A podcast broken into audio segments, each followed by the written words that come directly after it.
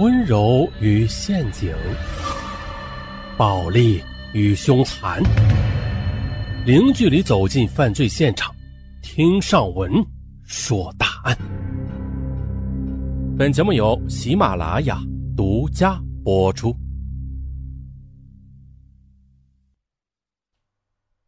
这是一起因为房款而引发的谋杀案。周真。他小时候很懂事，七岁就开始帮父母干农活了，但是家里很贫穷。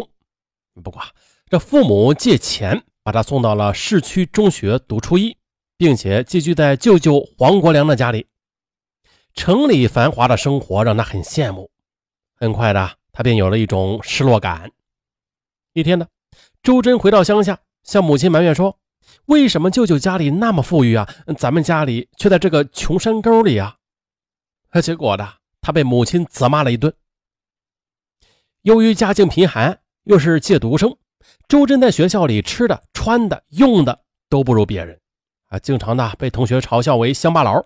那时他很孤独，不过幸运的是，与同班同学刘军成了好朋友。刘军呢，也来自农村，父母在外打工，一家人就住在城郊的窝棚里。刘军在学校同样被人瞧不起。所以周真和他如影相随。到了读初三的时候，他和别班的同学打篮球发生了碰撞，啊，对方非但不道歉呢，还嚣张地说：“嘿嘿，撞你怎么了？啊，你个乡巴佬还想到城里来撒野吗？”你周真听后难忍屈辱啊，一拳头把人家打得鼻子出血了，结果呢，就遭受到了学校的处分。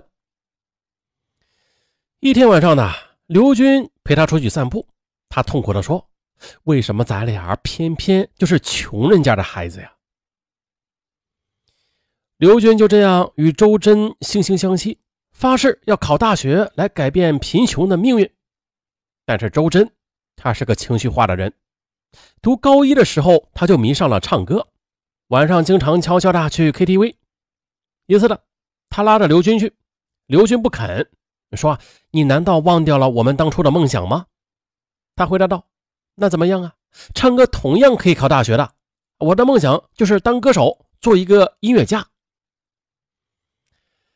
因为爱好和志向不同，上了高二后啊，周真便读了文科，而刘军便进了理科班。但是他俩依然会经常的去打篮球、谈谈心。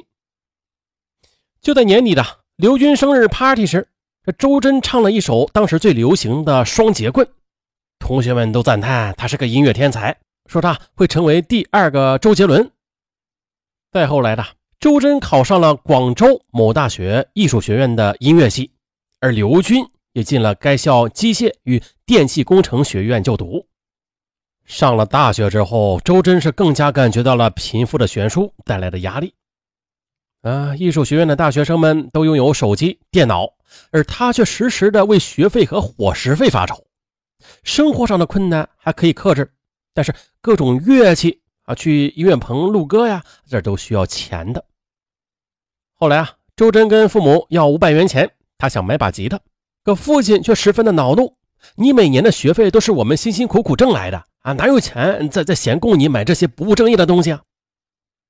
当初的周真选择音乐专业的时候，父母和舅舅都十分的反对，劝他要务实，但是。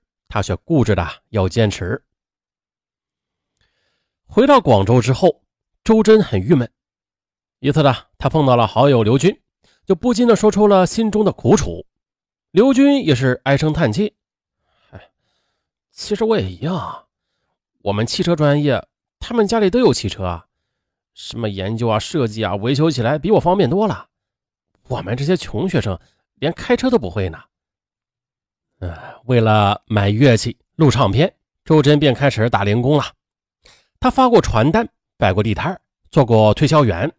可是无论怎么努力，都无法赶上那些富裕学生的步伐。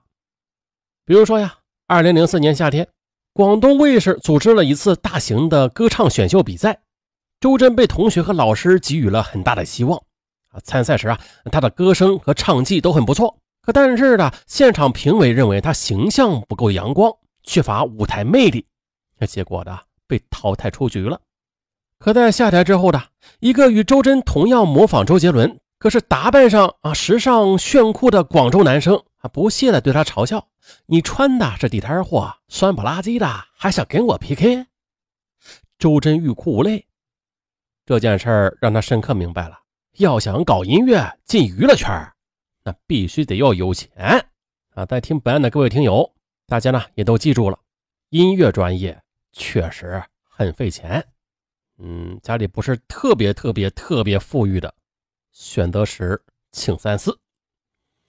好，接着说，又到了重阳节那晚，周真和刘军去了白云山登高，不由得感慨道：“啊，我突然怀疑自己走错路了，这样下去我很难就业呀。”刘军安慰他：“啊，其实任何专业都一样啊，现在的大学生嘛太多了。”周真却说：“不可能一样。”这个世界是极不公平的，你看，为什么那些富家子弟可以天天的开着车在学校里晃来晃去啊？凭啥我们就顿顿吃咸菜和馒头呢？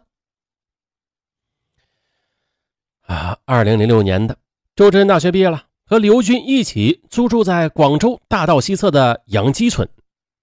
这里的房屋低矮破旧，小巷也是密集杂乱，卫生条件很简陋，住的全是蚁族、打工族和小摊贩。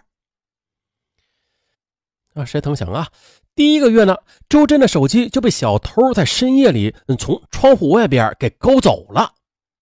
啊，郁闷呐！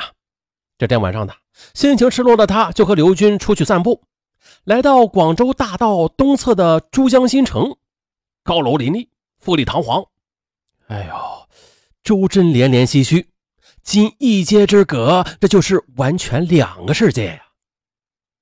渐渐的，刘军发现了。周真是个受不了打击的人，一遇到挫折他就喜欢抱怨。不久，刘军进了天河区的一家汽修厂打工。离开时，他请周真吃了顿饭，并且劝他：“兄弟啊，咱们还是现实点。”这聊到心灵深处，周真不仅是眼睛通红啊，跟刘军握手相约：“好，咱们就一起努力，好好干，一定要出人头地。”此后，周真也的确的脚踏实地多了。他先去街头做了一个多月的流浪歌手，再后来白天在一家茶餐厅打工，晚上就去环市东路的几个酒吧里免费献唱，每天只睡四五个小时，一心呢想要实现他的音乐梦。可是折腾了大半年，他不但没有红起来，而且依然是身无分文。周真回乡过年。父母便骂道：“啊，你就不能找份工作安心的挣钱吗？家里供你上大学，借的都是债务呢，还没还清呢。”舅舅也指责他：“真真呐，你都二十好几的人了，怎么还做着十六七岁的明星梦啊？穷人的孩子就应该早当家的。”回到广州之后呢周真得知了刘军在汽修厂干的不错啊，月薪有三千多元呢，便痛定思痛的重新找工作。二零零七年夏天呢，周真在网上看到了广东清远市职业技校学校正在招聘教师，便报名参加了考试。他没想到啊，一路通过。这年九月，他便去了该校担任音乐老师了。周真很高兴啊，毕竟去工作的地方那是一所国家级重点中等职业学校。到了清远任教之后的周真也改变了许多，不仅工作认真负责，而且这人也变得活泼了。由于他多才多艺，很快的便兼任了学校的宣教工作，并且成为清远日报、市广播电台等文艺团体的通讯员。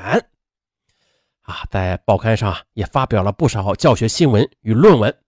同时，他组织的文艺汇演、创业之星报告会还获得了奖项。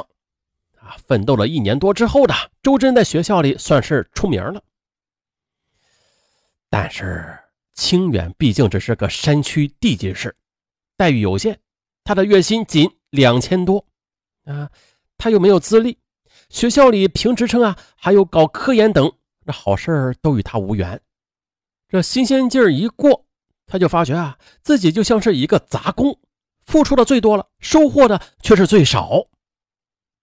嗯，他还是个外来工，没有住房，没有家庭，连女朋友。都没有。